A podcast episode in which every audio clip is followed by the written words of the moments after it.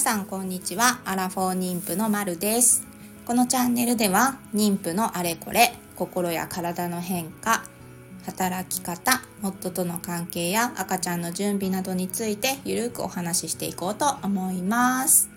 今日のテーマはまた体重管理で、また体重管理でどんだけ体重縛られてたって話なんですけど、いやもうとにかく最重要事項が体重なわけですよ。で、えなので今日は体重と運動についてのお話をシェアしたいなというふうに思います。えー、運動って皆さんどうですかね？私の場合はですね、だいたいまあ歩くのは好きなので、結構妊娠前はどこまででも歩くみたいなことをやってまして、えー、休みの日なんて1日1万5,000歩とか2万歩とか歩いちゃったりとかして、まあ、そんな感じの生活を送っていました。ですが妊娠してからですねまああんまりこう早歩きとか大股でぐいぐい歩くとか腰振って歩くとかそういうのができなくなるじゃないですか。やっぱりお腹かばって歩きますよね。でそうすると、まあ、歩くは歩くんですよ。毎朝うんと夫と一緒に散歩するっていうのは習慣にしているのでそこで歩きはするんですけれどもやっぱりそれだけじゃ足りないんですよね。あの朝散歩に出かけたからといってですよ。まあ、それで、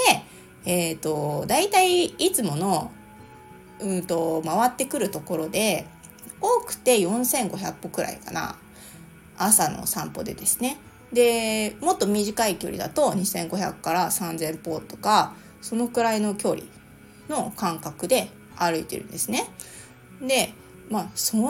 の1日1回歩いただけじゃですねまあとてもじゃないですけど体重はですねまあ増えるわけですよ。あのもちろんなんですけどこれだけじゃ増えちゃうよねみたいな話でいや困ったなっていうことですよ。でも動かないと体力も落ちるし筋力も落ちるし体重も増えていくしもうどうしよっかなというふうに思って、まあ、今はちょっとこれもう試行錯誤中なんですけど最近の対策についてお話ししたいと思います。え、ちょっと前まではですね、一応1日8000歩歩こうかなって、8000歩って緩いですよね。あの、1日1万歩歩こうよとかって思うんですけど、1万歩っていうハードルをつけちゃうとですね、あの、やりたくなくなっちゃうからっていうふうに思って、あの、あえて8000歩っていうので、あの、私は目標設定してですね、で、1日2回歩くっていうのも、あの、やってた時期もありました。なんで、朝散歩をして、えー、その日、まあ、4500歩くらいを最初はさ、の散歩で稼げるとしたらまた午後ですね、えー、暗くなる前にちょっと歩きに行って、えー、プラスで4,000歩とか歩いてくるような、まあ、そんな感じであの運動っていう風にしてたりもしました。で、まあ、それをやる日もあるんですけど外に出たくない時あるじゃないですか あの外に出たくないなっていう時そういう時とかあるいはあの、まあ、私は基本的に在宅で家にいるんですけどあの仕事してる時にもお勤めしてる方とかって結構そんな時間ね夜また歩くとかっていうこともできないなとかっていう風にあるじゃないですか。でそういう時どうしてるかっていうと最近は室内で歩くっていう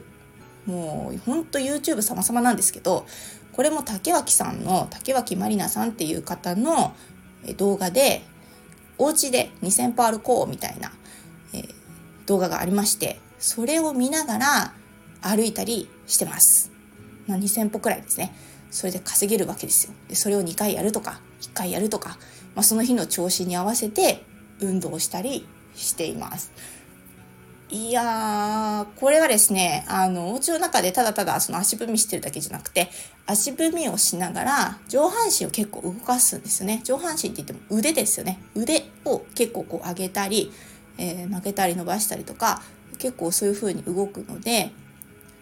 これがなかなか運動になって、まあ、肩こりの解消にもなるななんていうふうに思いながら最近取り入れてるのがお家で2,000歩歩くみたいなのを1回やったり2回やったりっていうのを追加でやるようにしています。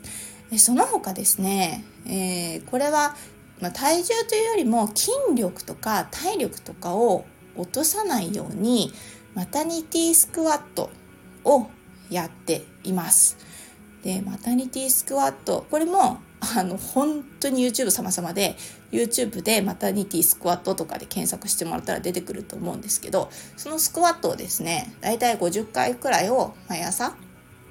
ご飯を食べる前に起きたらストレッチと、えー、このスクワットをやって朝食を食べるみたいな流れにしています。でマタニティ用のやつじゃないとやっぱりちょっと体調が怖いのでえー、ちゃんとお腹と相談しながらですね、あのー、毎朝毎朝楽しくできる方法をやりたいなというふうに思って、それで探してマタニティヨガをやっています。で、私もこの運動でするっていう時に結構こう、もともと、まあもともとってすごいちょっともうアラフォーなんで、はるか昔の話になっちゃいますけど、学生の時で運動してたんですよ。運動してたんで、体動かすのは苦じゃないわけですよね。で、なんか結構自分を過信しちゃうとことかってあって、いや、まだまだできるみたいな風に思っちゃったりとかもするわけですよ。で、妊娠前とかね、自分だけの体だったから、あの、まだまだできるとか言ってやっちゃってたりとかしたんですけど、さすがにあのちょっと気をつけてることはお腹と相談をするということですよね。あの例えばちょっと途中で張ってきちゃったなとかなんか疲れちゃったなとかっていう時にはあのちゃんと休もうっていう風に最近は思うようになります。なりました。で、えー、朝歩いてる時とかえー、休日ですね。休日は結構いっぱい歩くんですよ。1万5,000歩くらいとか。結構外に出てなるべく歩くようにしてるんですけどそれもあんまりこう前は早歩きもう結構早歩きな方で私も妊娠前とかはガツガツ歩くのが好きだったんですけどてかもはや何て言うんですか歩くことが運動なのでもう大股でガツガツ歩いてた方が気持ちいいみたいな感じだったんですけどそれをやめてもう本当に何て言うんですかよちよち歩きっていうんですかねあの多分旗から見てるとペンギンが歩いてるんじゃないかみたいな感じの 歩き方なんですけどでもそれでもね一生懸命で歩いてであのちょっと疲れたらちゃんと休むと。いうのをあのやってます立ち止まったりとか座れるところがあったら座るとかあと水分補給をちゃんとするとかっていうことには気をつけて運動をするようにしています。というわけであの運動といえば私はその朝のストレッチとスクワットその後の朝の散歩で午後から調子が良ければ外に出てまた追加で歩いたりあるいは外に出て歩けない時にはお家の中で歩けるように YouTube 見ながら歩いたりとかあとはあステッパーですね。ステッパーステッパーってご存知ですか？ステッパーって足踏み踏みするやつですね。それを使ってえー、こうちょっとぼーっと動画とか見ながら30分くらいずっとふみふみしてるとかそういうことをやったりしています。その他にやっていることって何かあるかな？と言っても家にいるとなんかなんだかんだってそういうことありませんか？なんかこう家事とかご飯作るとか洗濯物干すとかそんなんでも結構運動になると思っていて。で、えー、その辺でこうちょっと立ってたりとかですね立ってる時間が増えたりとかするのも運動かななんていうふうに思いながらあの毎日を過ごしています。あそれからもう一つなんですけどあのだんだん前かがみになるの辛くなるじゃないですかお腹が大きくなってくると。なんであの最近はですねいやこれあのすごくいいことだと思うんですけど前かがみになって今まではこうひょいって物って取れちゃいますけど今それができないからちゃんとあの座座るというか膝を曲げて例えば下の方にあるものを取るとか落としちゃったものを取るとかっていうのをあのやるようになりました。これはこれでちゃんとしたスクワットになってるからいいんじゃないかなっていうふうに